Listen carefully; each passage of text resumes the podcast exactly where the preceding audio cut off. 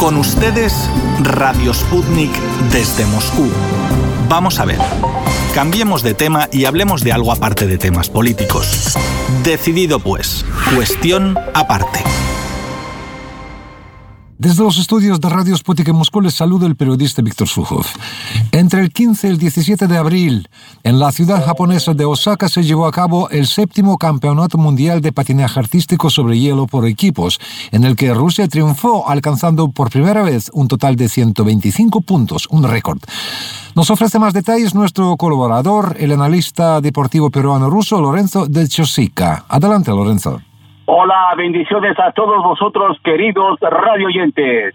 Debido al problema global que el mundo está atravesando por la pandemia del COVID-19, la selección nacional de China no participó y fue reemplazada por Francia, que es la que le sigue en el ranking mundial, mientras que Italia participó con un deportista menos debido a que dio positivo.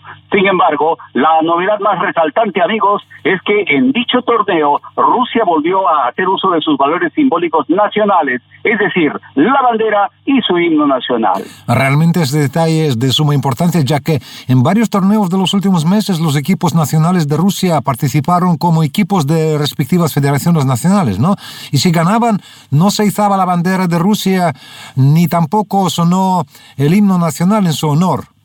Es verdad, Víctor, algo injusto y ojalá pues que el uso de la razón siga prevaleciendo para que los deportistas rusos que continúen los triunfos que acabamos de ver, que acabamos de expectar, de saber y de gozar, pues tengan el derecho a escuchar su himno nacional y a flamear su bandera nacional, así como los deportistas de otros países. Bien, ojalá sea, pero volvamos a Osaka, ¿ok? Eso sí, durante la semana previa al inicio del torneo élite de patinaje sobre hielo, se acrecentaban los rumores de que los triunfadores serían los deportistas rusos, debido a que en el campeonato mundial celebrado en marzo pasado, ellos habían ganado tres de los cuatro juegos de medallas puestos a disputar.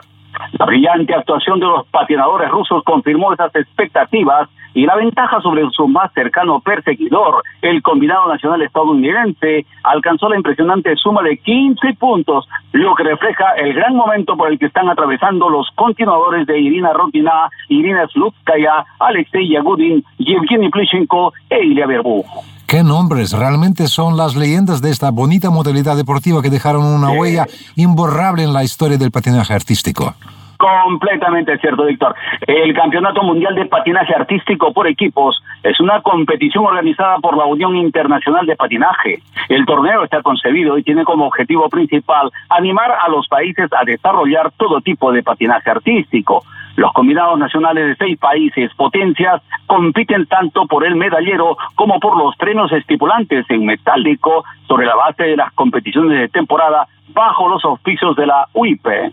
Las exigencias son las más altas y se tienen en cuenta los resultados de las etapas adulta y juvenil del Gran Premio, incluyendo la final, los campeonatos del mundo, adultos y junior, los campeonatos de Europa y campeonato de los cuatro continentes, así como la participación del país anfitrión.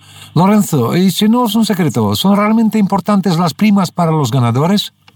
Claro que no. El fondo de premios del torneo, que es de un millón, se distribuye entre todas las selecciones según el lugar que ocupen. Por ejemplo, 200 mil dólares por el primer lugar, 170 mil por el segundo, 160 mil por el tercer lugar, etcétera.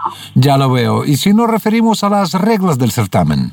De acuerdo con el reglamento, representan cada combinado nacional los ocho mejores patinadores artísticos del país, dos hombres y mujeres para individuales, una pareja deportiva y un dúo de baile. Los participantes de un país deben haber terminado entre los diez primeros en el campeonato mundial anterior o tener el mejor ranking ISO, dos primeros para individuales, para los representantes de su país en su disciplina si cualquier patinador o pareja de un país seleccionado para participar en el torneo decide no participar en el ISU World Team Trophy, él, ella o ellos no será elegible o no serán elegibles para presentarse en ningún espectáculo y exhibición, ni tampoco para participar en competencias a partir del lunes siguiente a la finalización del Mundial y hasta el 26 de abril. Además, pueden estar sujetos a sanciones adicionales.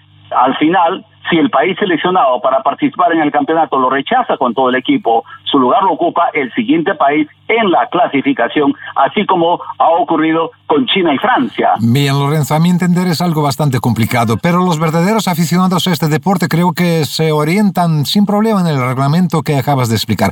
Bueno, y según tengo entendido, gana el equipo que suma el mayor número de puntos, ¿no? Entonces, hablemos del sistema de puntuación.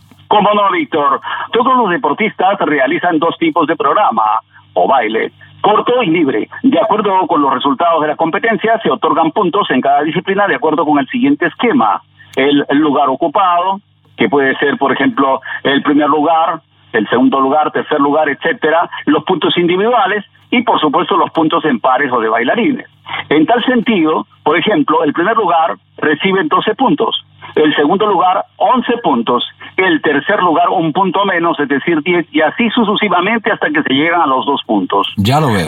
sí, en los individuales femeninos, el duelo entre las patinadoras rusas, la campeona mundial Anna Shevakova y la capitana de la selección de Rusia y vicecampeona mundial Yelizaveta Tuktamusheva llevaron al éxtasis a especialistas y al público asistente con esa plasticidad, con esa forma de ofrecer esos espectáculos. Realmente inclusive creo que no me equivoco al decir que hasta podían cantar al momento si la melodía que estaban oyendo al momento de eh, hacer su presentación, algo realmente extra, extraordinario.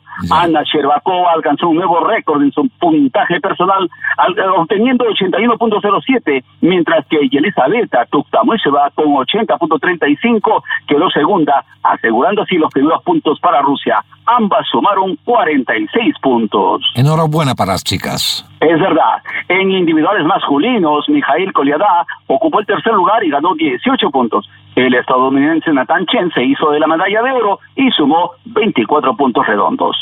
En cuanto al baile sobre hielo, en esa modalidad salieron ganadores Victoria Sinitsina, Nikita Katsalapov, que consiguieron 24 puntos redondos. En los pares deportivos sobre hielo, el par ruso Anastasia Mishina. Alexander Galeamov triunfó con 24 puntos redondos lo que ha pasado en este interesante certamen que acabamos de espectar, amigos. Y lo podemos decir en calidad de resumen, ¿verdad?